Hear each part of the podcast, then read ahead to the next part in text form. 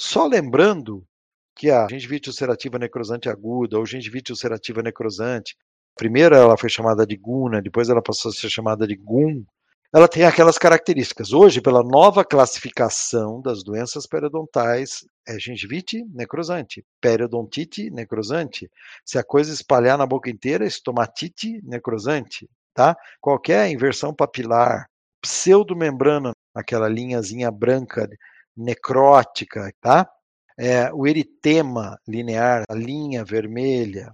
Sinais: inversão papilar, ela sempre fica na gengiva marginal. Gente, é uma gengivite, não é uma periodontite.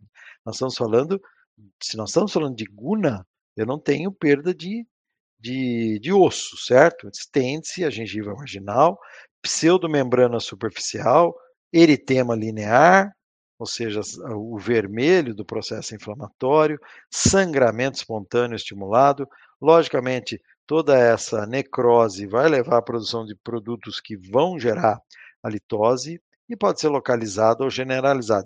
O paciente é uma lesão aguda, então o que, que ele tem? Ele tem dor constante e persistente, gosto metálico e desagradável em função de toda a necrose que é produzida aqui, aumento de salivação, mas nós podemos também ter casos que são muito mais leves, iniciais, né?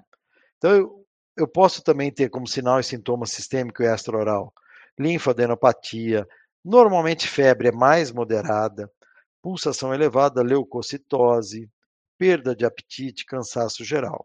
Fatores predisponentes, como nós sabemos, o paciente normalmente tem uma gengivite porque ele tem uma higiene oral deficiente, ele é tabagista, ele é comprometido, ou seja, ele é desnutrido, ele pode ter alguma doença debilitante, pacientes estressados, ansiosos, com sono insuficiente, excesso de tabaco ou álcool, e a literatura diz que normalmente a prevalência é maior em origem caucasiana, ou seja, pessoas de pele mais clara e mais jovem, mas não em criança.